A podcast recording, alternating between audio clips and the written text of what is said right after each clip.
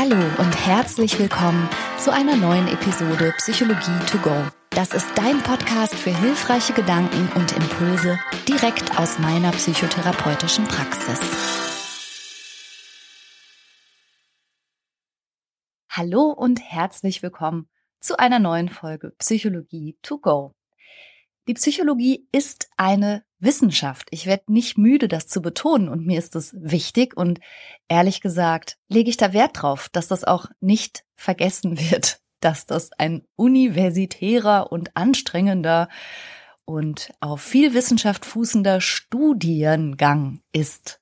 Auch wenn ich manchmal selber denke, was mache ich da eigentlich? Aber ja, also die Psychologie ist eine Wissenschaft und Je mehr man sich damit befasst und je weiter man zeitlich zurückgeht, desto mehr kommt man aber natürlich auch in die Gefilde von Experimenten, die ziemlich krass sind und nach heutigem ethischem Verständnis auch, hm, eher schwierig. Und ich habe mir gedacht, dass ich hier und da mal ein paar von diesen extremen Experimenten vorstellen möchte. Ich wäre sehr interessiert daran, ob das für dich als Hörerin oder Hörer auch interessant ist. Also ich bin ja im Feld der Psychologie überall unterwegs, mal sehr therapeutisch und lebenspraktisch, mal erzähle ich Fallgeschichten und mal irgendwas aus der Wissenschaft und jetzt geht's eben mal um psychologische Experimente.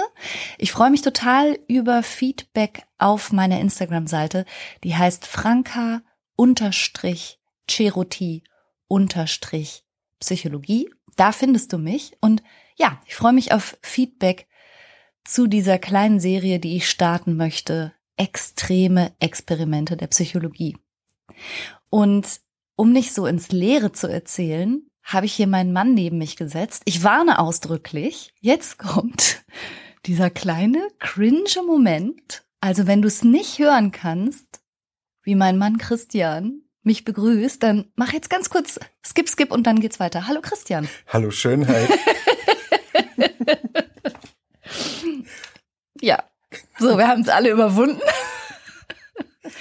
Du Na? willst von spannenden Experimenten erzählen. Genau, und du bist heute mein äh, Zuhörer, bitte. Ja, gerne höre ich dir zu. Kriege ich eine Triggerwarnung? Du weißt, ich kann nicht alles vertragen, so richtig. Ich glaube, für das heutige Experiment ist eigentlich keine Triggerwarnung notwendig. Es geht um ein Tierexperiment, allerdings keins, in dem Tiere explizit gequält werden oder Schmerzen zugefügt bekommen oder sowas. Okay, dann bin ich total ja? neugierig. Ja, gut, okay. Christian, hast du schon mal von dem Begriff Cross-Fostering gehört? Oder kannst dir vorstellen, was das ist? Nee, weder habe ich es gehört, noch habe ich irgendeine Vorstellung. Cross über Kreuzen oder mhm. Kreuz. Mhm. Foster ist, glaube ich, ein australisches Bier. Das meine ich jetzt in dem Fall nicht. Cross-Fostering bedeutet den Umstand, dass ein Lebewesen von einem Lebewesen einer anderen Gattung großgezogen wird. Oh, okay, nein. Also ja, von der Tatsache habe ich gehört, von dem Begriff noch nicht. Okay. Ich gebe dir einen weiteren Hinweis. Sagt dir der Name Washoe etwas? Den Namen habe ich schon mal gehört. Ein, war das ein Affe? Ja. Genau. Okay, okay, ja, genau. Namen habe ich gehört. Ich dachte, du fragst jetzt nach Mowgli oder so. Nee, aber tatsächlich wäre Mowgli auch ein äh, Beispiel für Cross-Fostering, denn Mowgli wurde ja von Wölfen großgezogen und auch als Wolf quasi erzogen. Mhm. Und in den ersten Szenen von Mowgli sieht man ja auch, wie er auf allen Vieren herumläuft und heult wie ein kleiner Wolf und sich ja dann im Verlauf auch naja, erst ein bisschen schwer tut, nach Stationen mit Panther und Bär und Erlebnissen mit Geiern äh, zurück in der Menschheit anzukommen. Und den Fall, den ich dir heute erzählen würde, diese extremen Experimente, die es in der Psychologie gab, beziehen sich aber auf Schimpansen, die von Menschen großgezogen wurden. Okay, Schimpansen waren immer meine Lieblingstiere. Jetzt bin ich unfassbar gespannt. Okay, wir gehen ins Jahr 1900 65. Und schrecklicherweise war die Welt damals so, dass in Südafrika gezielt Affenmütter getötet wurden und die Babys, also die kleinen Äffchen, wurden verkauft. Also für verschiedene Zwecke, unter anderem an Laboratorien oder auch an die Luftwaffe oder an den Zirkus oder so etwas. Und ich krieg keine Triggerwarnung. Ah, schrecklich. Ja. Ja, ja. Ehrlich gesagt habe ich gerade gesagt, früher war die Welt so. Ich bin mir nicht hundertprozentig sicher, ob nicht in gewisser Weise die Welt immer noch so ist. Aber damals war es so und eins von diesen kleinen Babyäffchen kam über Umwege an das Forscherehepaar Alan und Beatrix Gardner. Die beiden haben experimental psychologische Forschung betrieben und nachdem man zuvor schon versucht hatte, Affen, insbesondere Menschenaffen und Schimpansen, eine menschliche Sprache beizubringen, was nicht funktioniert hat und auch nicht funktionieren konnte, hatten sie jetzt die Idee, kleinen Äffchen eine Gebärdensprache beizubringen. Affen können nicht sprechen, man kann ihnen das nicht beibringen, weil die anatomischen Voraussetzungen einfach nicht gegeben sind. Also das nur mal so als Einwurf von mir. Genau, ne? ja genau. Du weißt das und für uns ist das, glaube ich, heutzutage auch so ein bisschen gängiges Wissen, aber 1965 hatte man das anscheinend gerade begriffen. Also dass bei aller Ähnlichkeit, die wir ja auch genetisch, man sagt ja immer, es sind unsere nächsten Verwandten. Sind's auch. Ist der Sprachapparat dennoch so verschieden, dass Affen keine sprachähnlichen Laute produzieren können. Und es hat aber trotzdem lange Versuche gegeben, Affen wirklich Worte beizubringen. Es hat nicht funktioniert. Und Alan und Beatrix Gardner haben dann gedacht, na ja, dann versuchen wir es mal mit der American Sign Language. Und das ist eben die Gebärdensprache, die auch Menschen ohne Gehör nutzen, um sich zu verständigen, um sich zu unterhalten. Und diese Sprache sollte jetzt Schimpansen beigebracht werden. Und über Umwege kam eben das Babyäffchen Washoe zu den Gardners. Mein über alles geliebter Cousin hatte mal einen Boxer und der konnte Mama sagen. Ach komm. naja, so. Mama. Ja, solche. So. Ottos Mops Hops. Ja. Ich sag's bloß. Ja, solche, mhm, habe ich auch hier. Ich glaube, das ist was anderes. Ja. Wollte auch was beitragen. Osho war nicht die einzige Schimpansin. Es aber ich werde in erster Linie über sie erzählen. Es gab auch noch andere namens Dar oder Tatu. Jedenfalls gab es in der Zeit einige Schimpansen, die Gebärdensprache lernen sollten, diese American Sign Language. Kannst du dir vorstellen, wie die das gemacht haben? Wie man Gebärdensprache beibringt? Mhm. Na, wenn die Tiere sehr klein sind, über Belohnung. Also irgendwas auf irgendetwas zeigen, eine Gebärde vormachen mhm. und wenn die Gebärde nachgemacht wird, irgendwie belohnen. Oder Genau. Oder sich auch nur so mit den Tieren verständigen. Ja, genau. Und über die Dauer der Zeit, so wie man eine Sprache beibringt. So wie man auch Babys Gebärdensprache schon beibringen kann. Ja, genau. Und das ist das Stichwort. Tatsächlich haben die Gardeners, und das war ziemlich ungewöhnlich, ist es ja eigentlich auch immer noch, wenn man drüber nachdenkt. Sie haben diese Schimpansen in Familien gegeben, wie Babys, und haben sie dort groß werden lassen, wie Kinder. Okay. Also ziemlich krasse Nummer. Man kann Videos davon sehen. Diese Äffchen, die ja am Anfang vielleicht fünf Kilo wiegen, so ein Babyschimpanse mit einer kleinen Windel um und mit Klamotten an, wie ein Kind, sitzt am Tisch, matscht mit Brei. Und diese Kinder sind teilweise in den Familien groß geworden, wo eben auch Kinder gleichzeitig groß Ach, auch gleichzeitig wurden. mit Kindern. Ja, oder bei Roschow war es so, dass sie ein eigenes Kinderzimmer hatte und es kam aber täglich ein quasi Erzieher dahin. Der war auch klinischer Psychologe von Beruf. Sein Name war Roger Fouts. Roger ist selber Papa gewesen, ebenfalls von einem kleinen Babysohn. Und er und seine Frau Deborah und eben die ganze Familie hat sich um Washoe gekümmert, wie um ein Kind. Moment mal, Washoe hatte ein eigenes Kinderzimmer? Ja. Die hatte ein Kinderzimmer, die hatte Spielsachen, die hatte Kleidung, sie hat gerne in Zeitschriften geblättert und die haben auch Ausflüge gemacht und Washoe saß ganz normal im Auto und ist mitgefahren. Okay. Und sie hat in diesem ganzen Prozess tatsächlich, wenn man so will, sprechen gelernt. Allerdings nicht mit Lauten, nehme ich an. Genau. Sondern mit Gebärdensprache. Genau, wobei sich, also es gibt etliche. Ich habe jetzt viel darüber gelesen. Es gibt auch einen Gorilla namens Coco, ähm, der auch selbst mit Gebärden sich unterhält, aber offenbar auch das gesprochene Wort, und zwar jedes Wort zu verstehen scheint. Das heißt, wenn du mit Affen lernst zu gebärden, aber gleichzeitig du dabei sprichst, lernen offensichtlich die Affen auch das gesprochene Wort zu verstehen. Das kann ich mir problemlos vorstellen, ja. denn das behaupte ich, geht ja auch schon bei Hunden. Genau. Also die hören auch nicht nur den Tonfall, sondern durchaus Verstehen das schon, Wort, was du willst, ne? Genau. Man sagt, dass Washoe beziehungsweise diese diese ganze Gruppe von Schimpansen über 240 Begriffe gebärden konnte und 240 Begriffe, die du dann auch noch untereinander kombinierst, das ergibt schon einen richtig ordentlichen Sprachschatz. Sie hat zwei Wort- und drei Wortsätze daraus gebildet und auch ganz kreative Wortschöpfungen genutzt. Zum Beispiel kannst du dir vorstellen, was sie meinte mit Wasser, Vogel mit den beiden Gebärden? Regen? Wasser und Vogel? Ja, Entschuldigung, fliegen und also ich bin nicht so intelligent wie ein intelligenter Schimpanse, aber also nein, wenn sie Wasser, Wasser, und Vogel gebärdet hatte, meinte Schwimmen. sie Schwan, ein Schwan, ein, ein Schwan bezeichnet. Konnte man jetzt jetzt aber spannend, konnte man ihr denn nicht äh, auch ein Gebärdenzeichen für Schwan beibringen? Hätte man bestimmt gekonnt, aber sie hat eben einfach ihre ihre Worte, die sie bereits kannte, so zusammengesetzt, dass es das, was sie bezeichnen sollte, irgendwie kreativ umschrieben hat. Zum Beispiel rat mal, was sie meint mit Trinkfrucht. Saft.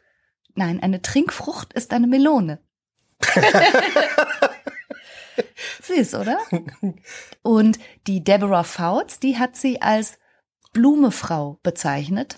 Weil? Wahrscheinlich, weil die gut roch, wird vermutet. Okay. Ja. So in der Art und Weise konnte Washoe eben mit den Fouts, also ihren, ihren, wie soll ich jetzt sagen, Familienmitgliedern kommunizieren. Und so ganz, ganz gängige Begriffe. Ich habe mir Videos angeschaut, wie sie äh, häufig zum Beispiel sagt, schnell, weil sie immer sehr äh, schnell irgendwas haben will, schnell, öffne oder mehr oder so. Aber auch umarmen oder kitzeln, das sind so Worte, die sie viel benutzt hat. Also sie wollte, hat immer gerne Kommandos gegeben, was jetzt schnell passieren soll. wollte gerne Verstecken spielen und so weiter. Also zunächst klingt das ja irgendwie alles ganz entzückend und auch interessant und so. Allerdings wird ein Schimpanse groß und stark. Ja. Ich habe schon mal gehört, dass das mit männlichen Schimpansen ähm, sozusagen durch die Pubertät mhm. endet, weil die ganz große Rivalität und sowas zeigen. Und das war aber eine Schimpansin. Ja, Osho war eine Schimpansin, genau. Es gibt ein Buch von T.C. Boyle, das heißt Sprich mit mir. Das ist äh, 2021 erschienen. Kann sich ah, erinnern, das habe ich gelesen. Ja, vielleicht Finnland. meine ich das, was ich mal gehört habe, ja. Ich habe das gelesen, als wir im Urlaub waren. Und ich glaube, ich habe dir davon erzählt, ja, kann das sein? Ja, das kann sein. Ziemlich bedrückendes Buch mit starken Anleihen eben an diesen, an diese real, also es ist angelehnt an diese realen Geschichten, was passiert, wenn Affen eben als artverwandte, ja, aber doch eigenständige Lebewesen dann eben auch groß werden, erwachsen werden, stark werden, aber natürlich auch triebhaft werden. All das kann man natürlich nicht unter den Teppich kehren. Und es gibt zu diesem Fall Washoe einen ganz hervorragenden Podcast auch aus der Serie Deep Science. Und da wird beschrieben, dass es einen der typischen Autoausflüge mit Washoe gab und plötzlich greift sie ins Lenkrad. Okay. Mhm. Und das hat bei dem Roger Fouts wirklich Todesangst ausgelöst. Das war der Moment, in dem ihm bewusst war, ich habe gar keine Chance, ihre Hände hier vom Lenkrad zu lösen, wenn sie mich nicht lässt. Ja, verstehe. Wie wenn du mit einem Preisboxer oder mit einem Bodybuilder. So ungefähr, genau. Kämpfen musst, ja. Aber so mal so ganz grundsätzlich gefragt, das Interesse und die Neugier können Lebewesen Sprache erwerben. Ist das eine legitime Forschungsfrage? Das wollte ich dich vorhin schon fragen. Mhm. Was war denn das Ziel? Was war die Fragestellung? Was wollte man rauskriegen? Denn wenn ich nur rauskriegen will, ob Affen sprechen können, ist das ja keine psychologische Frage. Das ist ja nicht für die psychologische Wissenschaft.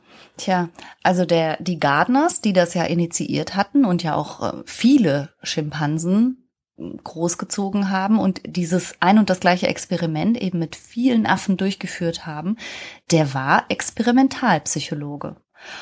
Und das war schon sein Anliegen, zu gucken, ob Spracherwerb, also es war ein Sprachforschungsprojekt und er wollte wissen, ob Spracherwerb bei unseren nächsten Artverwandten möglich ist sozusagen. Aber er hat ja weit mehr gemacht. Also er hat so viele Grenzen dessen, was in der Forschung damals üblich war, gesprengt.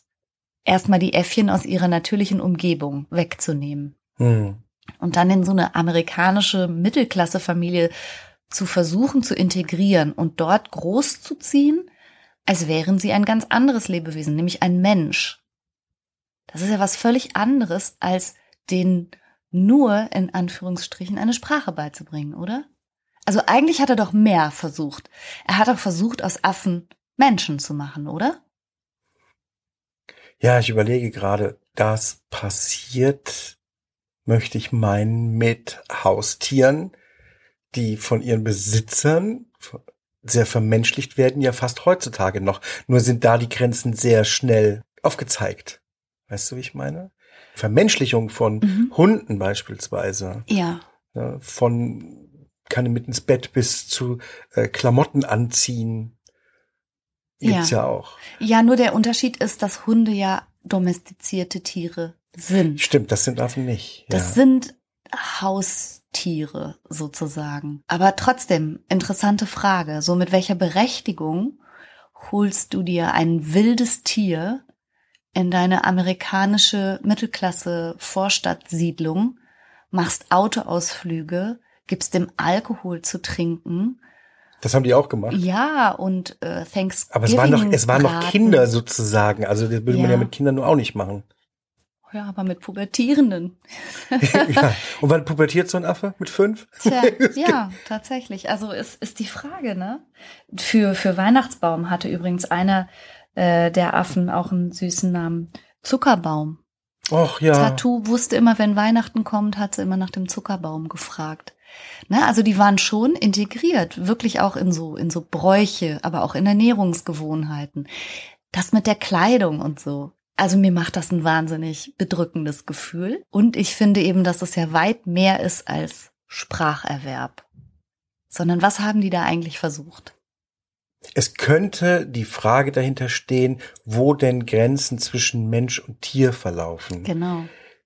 Es könnte die Frage dahinter stehen, wie weit man sozusagen anatomische, genetische Grenzen durch Erziehung ähm, verschieben kann. Mhm. Also das ist durchaus spannend, aber es ist nicht, es ist nicht Menschenpsychologie.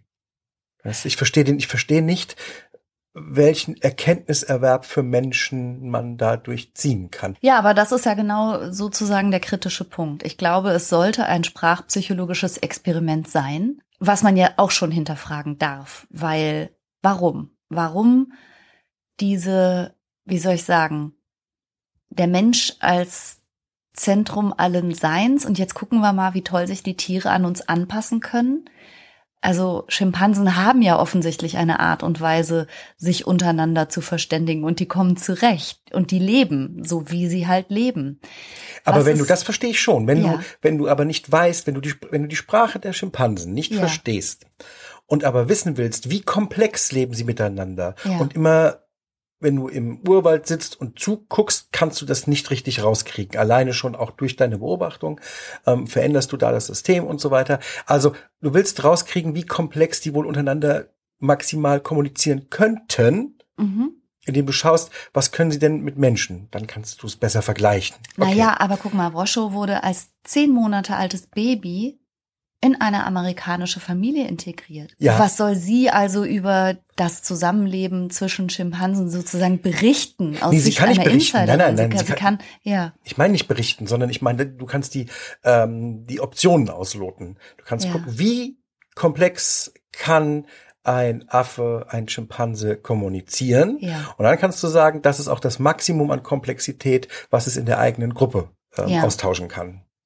Dann weißt du aber was über die Tiere, du weißt nichts über Menschen, noch immer nicht. Ja, was allerdings passiert ist, ist, dass Washoe sich selbst überhaupt nicht mehr als Affe identifiziert hat. Es gab so Zusortier, so Zuordentests Oh, und da konnte okay. sie auf Bildern äh, Stapel bilden, Menschen zu Menschen und Affen zu Affen und ein Bild von sich selber hat sie zu den Menschen gelegt.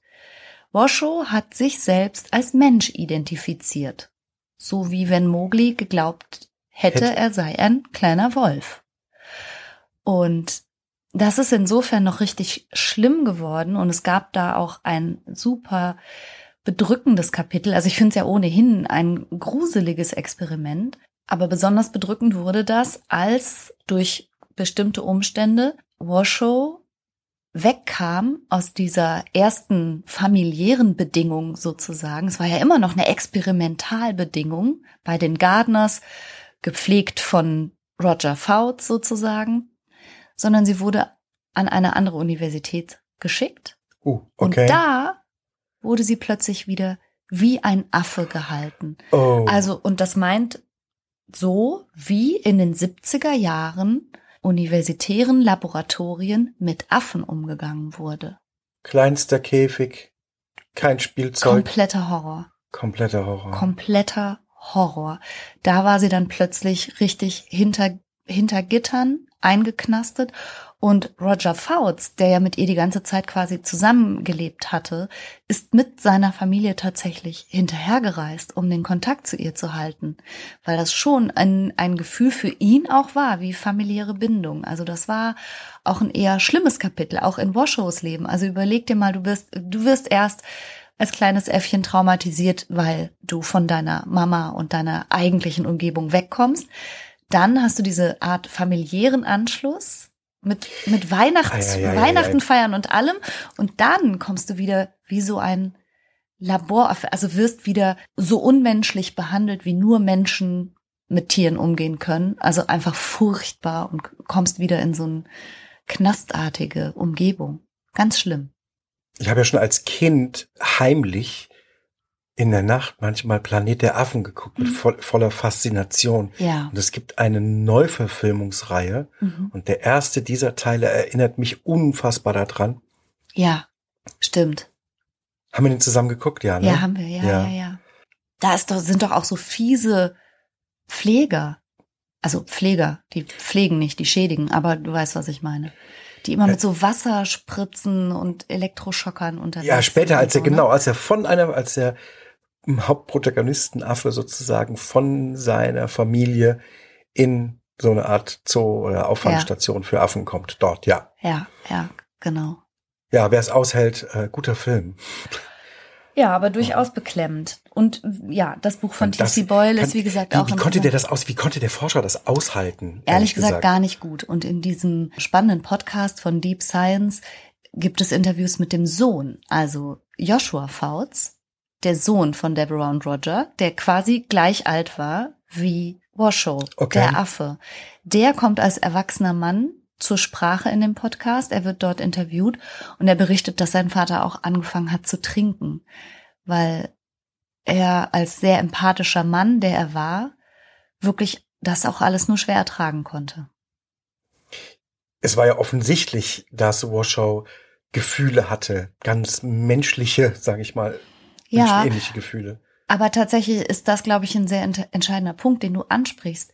In dieser Zeit, in den späten 60er, Anfang 70er Jahre, ist ja selbst mit Babys, mit menschlichen Babys aus heutiger Sicht, also aus, wenn du, wenn du auf Bindung achtest, wenn du auf, wenn du attachment-based sozusagen äh, mit deinen Kindern einen warmen, innigen und zärtlichen Kontakt haben willst und so.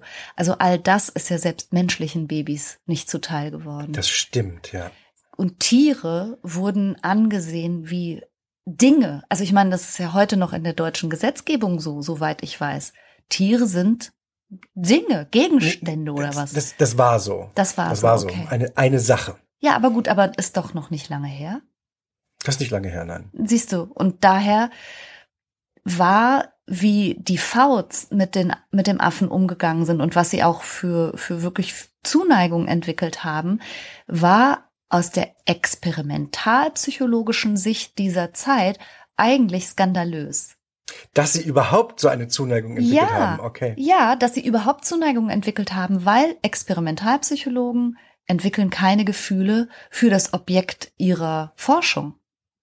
Und ein Affe ist ein Forschungsobjekt, aber die Fouts und eigentlich auch die Gardeners haben natürlich eine Bindung aufgebaut. Die haben ja Tag für Tag miteinander verbracht und auch tolle Sachen erlebt und natürlich auch eine innige Zuneigung zueinander gehabt. Allein die Vorstellung zerreißt mir ein bisschen das Herz. Ja, ja. es kamen aber auch wieder bessere Zeiten und ganz interessant. Also ich hatte ja erzählt, es war ja nicht nur Washoe allein, es gab auch noch Tattoo und da und die haben später auch in einem großen Freilandgehege zusammengelebt. Das ganz, ganz Besondere war, dass all diese Affen, also man hat dann versucht sozusagen ihnen ein bisschen mehr, ja, wieder ihre natürlichere Umgebung hm. zurückzugeben, weil ein erwachsener, ausgewachsener Schimpanse kann nicht mehr in einem Vorstadtfamilienhaus leben. Und dann hat man ihnen ein großes Freigehege eingerichtet. Und das ganz Spannende war, dass diese Affen untereinander die Gebärdensprache, wollt, mhm, die sie ja alle gelernt hatten, haben sie in ihrer Kommunikation benutzt. Bitte sag mir, dass die Nachkommen hatten. Ja. Oh, okay, okay, jetzt. Oh, das. Ja, sag. also tatsächlich war es so, dass Washoe zwei eigene äh, Kinder geboren hat, die aber leider nicht überlebt haben. Die sind relativ schnell nach der Geburt verstorben. Und übrigens, auch das fand ich ganz spannend, dass äh, Washoe eine Zeit lang danach nicht mehr gegessen hat. Und auch das kann man wirklich interpretieren als depressive Stimmung, die sie hatte. Sie war einfach todtraurig als Affenmama, die sie war nach dem Verlust ihrer Kinder. Und dann hatte sie aber die Gelegenheit, ein Äffchen zu adoptieren. Das war Lulis. Okay. Und Lulis hat, und das jetzt ganz ohne Einflussnahme von Forschern und Experimentalpsychologen und Forstern und so, solchen Leuten. Niemand hat sich eingemischt. Und tatsächlich hat Boscho ihrem kleinen Ziehsohn, Adoptivsohn Lulis, die Gebärden beigebracht. Und auch Lulis konnte Ach. sagen, umarmen, schnell öffnen, kitzeln und hat diese Worte gelernt. Und das finde ich auch dann doch wieder spannend. Das ist wow. Ja. Das ist. Und, und ging das noch weiter?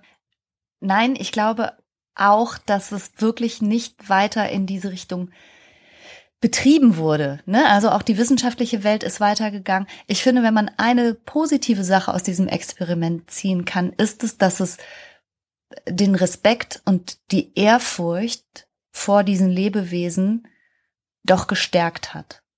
Und dass es diese Verdinglichung, diese Objektivierung von Tieren, die man einfach für experimentelle Studien genutzt hat, tatsächlich, als wären sie Dinge, ja, das hat es doch verändert über die Dauer der Zeit.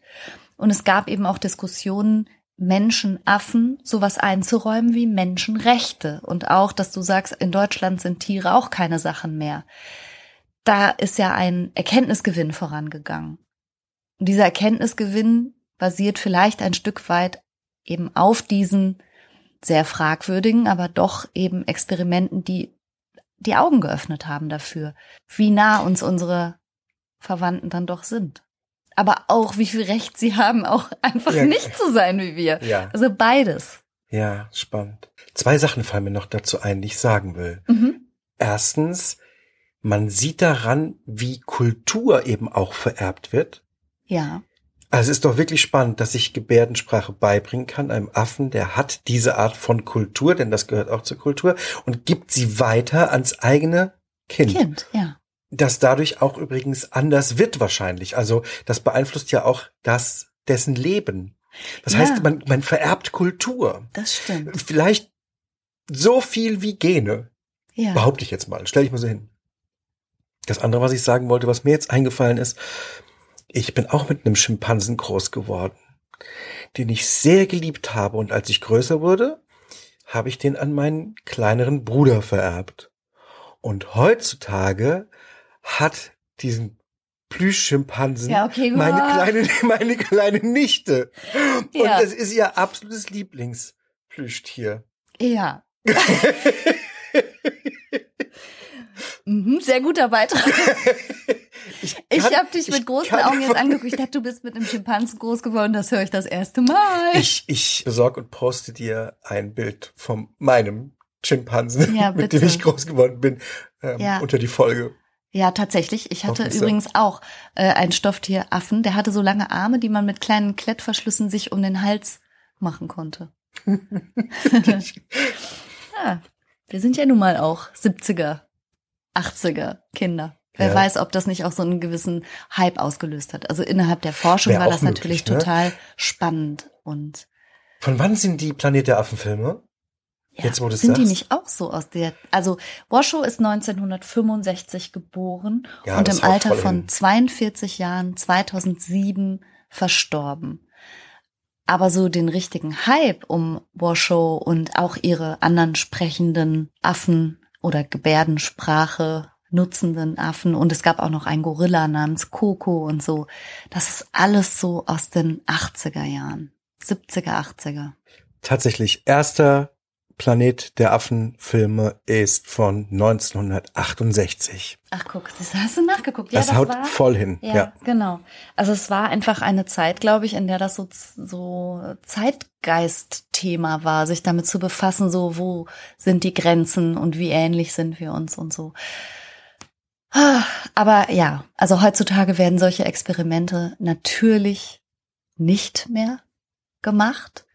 Und ich glaube, dass die Wissenschaft auch von dieser, wie ich gerade schon gesagt habe, dieser menschenzentrierten Perspektive weggekommen ist. Also warum sollte man das wollen? Warum sollte man ein Lebewesen in einen kleinen Frottee-Strampelanzug stecken und in eine Babyschale und so tun, als wäre es jetzt ein anderes Lebewesen. Um zu gucken, was passiert. Ja, also aber das haben wir jetzt Neugier. auch. Ja, aber es, also es gab tatsächlich wohl Ideen dazu, Mitte der 90er Jahre sowas nochmal zu machen, aber das ist dann auf sehr breite Ablehnung gestoßen, weil man einfach gesagt hat, ja komm, wir haben das jetzt gesehen, Affen sind in der Lage, Gebärden zu lernen und sich eben auf einem, sagen wir mal, rudimentären Niveau dann auch auszutauschen. Aber was haben die Affen davon? Warum? Ja, das weiß ich nicht so genau, aber es gab ja auch noch später viele Experimente, was Intelligenz und Spracherwerb von Affen angeht. Das weiß ich. Ich werde das nicht vergessen. Ein Buch namens Dimensionen des Lebens. Da sind auch Experimente drin beschrieben, wo Affen auf Zeichen zeigen. Ja. Ich habe, auch mal eine Doku gesehen über einen Bonobo-Affen oder eine Bonobo-Effin, sagt man. Ja. ähm, die unheimlich viel Wörter lernen können. Ja, die. Bonobos gerne genommen, weil sie viel friedlicher sind, auch wenn sie erwachsen werden. Genau, die Forscherin heißt Susan und dann irgendwas mit Doppelnamen und die hat, genau, die hat mit diesen Lexigrammen oder wie die heißen und Bonobos gearbeitet. Also wir haben Susan grad, Savage. Susan, Savage. Savage Rumbo oder so, die hat, die hat einen Doppelnamen. Ja, also ja, ich verstehe. Menschen, also ich glaube, was es zu erforschen gibt, wollen Menschen auch erforschen. Da sind ja so gut wie keine Grenzen der Neugier gesetzt. Dennoch frage ich mich immer, können wir denn auch mal gucken, was die Tiere davon haben, jetzt Lexigramme zu beherrschen? Also ja, wir haben ausgelotet, zu wie viel Abstraktionsfähigkeit in der Sprache sind sie vielleicht in der Lage oder wie kommunizieren sie oder vielleicht auch gibt es Persönlichkeitsunterschiede, die man feststellen kann oder sowas wie Humor oder Vorlieben oder sowas. Das glaube ich gibt's auch, ne? Glaube ich auch, dass es das gibt, ja. Aber warum und wie hoch ist der Preis? Also so wie immer muss man ja auch bei Tierexperimenten fragen, wie hoch ist der Preis und in welchem Verhältnis steht Schaden zu nutzen.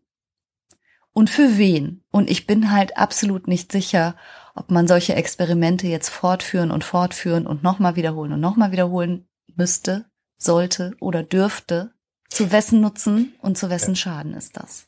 aber wo man sieht, dass Tiere uns so nah sind und das eine Empathie auslöst und ein Verständnis dafür, dass sie mit Gefühlen, Gedanken, Abstraktionsvermögen durch die Welt laufen, dann kann man wenigstens auch dem letzten Idioten erklären, dass die schützenswert sind und in Ruhe gelassen werden müssen. Ja. Dafür ist es zumindest gut.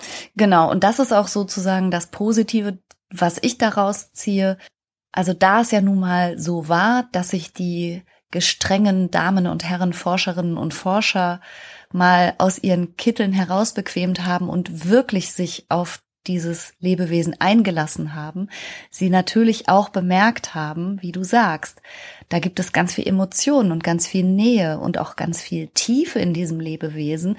Und das hat zumindest den Blick der Wissenschaft verändert. Und ich glaube auch den Blick vieler Menschen, der hat sich im Laufe der Zeit dadurch positiv verändert. Und die Ehrfurcht vor dem Lebewesen an sich hat es vielleicht verbessert. Auch wenn die Individuen, so wie Washoe oder ihr kleiner Sohn Lulis oder Tatu und die anderen kein Affenleben hatten. Dadurch. Stimmt. Und ganz später hat das einen interessanten Twist genommen. Da haben dann eben diese ehemals in Familien sozialisierten Schimpansen ja zusammengelebt, also Dar und Washo mhm. und Tara und Lulis und so, in diesem großen, großen Freilandgehege. Und da war es dann so, dass wenn Reporter und Reporterinnen die besuchen durften, haben die vorher beigebracht bekommen, dass sie zum Beispiel nicht grinsen und lächeln sollen, weil das für Schimpansen bedrohlich wirkt. Ja. Das heißt, da war dann der Twist, also nicht die Affen wurden an die Menschen angepasst, sondern die Besuchermenschen, denen wurde gesagt, wie sie ihre Körpersprache bitte anzupassen haben, damit es für die Affen taugt. Erst finde ich das total gut und zweitens entsteht sofort natürlich eine Frage. Wenn die aufgewachsen sind mit lächelnden Eltern, denn das ja. haben die Adoptiveltern, sage ich mal, äh, ja nicht geändert. Ja, aber zum Beispiel der kleine Lulis ist ja nicht in einer Familie groß geworden, ja. sondern mit in menschlichen Familien sozialisierten Affen, aber ja. die haben untereinander trotzdem ihre Affenkörpersprache gehabt. Ja, hat die, das ist ja, ja meine Frage. Die mhm. hat sich sozusagen genetisch durchgedrückt. Ja. Die war nicht abzuerziehen. Genau. Affen lachen anders als Menschen. Die ziehen, zeigen nicht die Zähne so wie wir beim Lachen. Ja, spannend, dass das nicht abtrainiert war, nicht, sich nicht rauserzogen hat. Die Londoner Times hat das damals als totale Sensation bezeichnet, als so ähnlich wie wir haben einen fremden Planeten entdeckt, ne, wo du gerade schon den Planet, Planet der Affen erwähnt hast. Ja. ja, und andere haben es damals schon wie ja eine Zirkusnummer betrachtet. Das sind einfach konditionierte Tiere. Das ist ein interessantes Spannungsfeld, aber wenigstens so am Schluss dieses Leben in dem großen Freigehege und die Besucher mussten sich an die Gepflogenheiten der Affen anpassen. Da fühlt sich für mich dann schon wieder so ein bisschen richtiger an. Gab es mal Überlegungen, die freizulassen wieder, in die Wildnis zu entlassen? Tatsächlich weiß ich das nicht genau. Ich glaube aber, nachdem die ja so groß geworden waren, auch zum Beispiel ernährt zu werden und Sonntagsbraten zu kennen und sowas, ja. Wirklich kein Scherz. Ich glaube nicht, dass die in irgendeiner Wildnis klargekommen wären und ich glaube auch nicht, dass sie mit Artgenossen klargekommen wären. Also, dass sie ohne eine spezifisch in einem Schimpansen, in einer Schimpansenherde sozialisiert worden zu sein, in freier Wildbahn klargekommen wären. Mhm. Kannten dort die Regeln sozusagen, genau. nicht, nicht damit aufgewachsen. Ja, ja, ja wäre aber auch spannend. Mhm. Ja. Ja, aber man muss nicht alles machen, was spannend ist. Vielleicht können wir am Schluss nochmal sagen, wie das heutzutage in der experimentellen Psychologie läuft. Es gibt einen sogenannten Ethikrat. Genau. Heutzutage gibt es die Tierversuchskommission und es ist gesetzlich vorgeschrieben, dass bei Tierexperimenten die Tierversuchskommission zur Beratung hinzugezogen werden muss. Die setzt sich aus verschiedenen Interessenvertretern zusammen, äh, unter anderem auch Tierschutzvereinen. Ja, wollen wir hoffen, dass die Tierrechte und auch die artgerechte Haltung in der heutigen Psychologie ganz anders geachtet wird. Ja, und Medizin. Ja. Und überhaupt. Gut. Danke. Ich danke dir. Ich fand das unfassbar spannend. Ich fand es allerdings tatsächlich, muss ich ehrlich zugeben, auch spannend, was passiert ist. Also was dabei rauskommt, hat mich auch interessiert. Ja, naja. Ist so. Ja. Mhm. Ich freue mich auf das nächste mögliche fiese und vielleicht nicht ganz so fiese oder doch sehr fiese. Extreme Experimente. Extreme Experiment, von denen du mir erzählst. Ja, ein andermal, jetzt nicht jede Woche. Nee, okay, ja, ja, Entschuldigung, ja. Gut. Freue mich drauf. Also Psychologie to go gibt's natürlich nächste Woche. Aber das mit den Experimenten werde ich nur hier und da mal einflechten, wenn gewünscht. Ich freue mich. Gut. Bis dann. Danke fürs Zuhören. Tschüss. Tschüss. Outtake. Roscho mochte übrigens gerne Schuhe. Roscho mochte Schuhe? Mhm. Anziehen oder knabbern? Prospekte blättern. Schuhprospekte blättern? Ja. Witzig, ne? Wenn ich jetzt sage, es war halt eine Affendame, kriegt dann Ärger. Oh, ja, Mann. Oh. oh.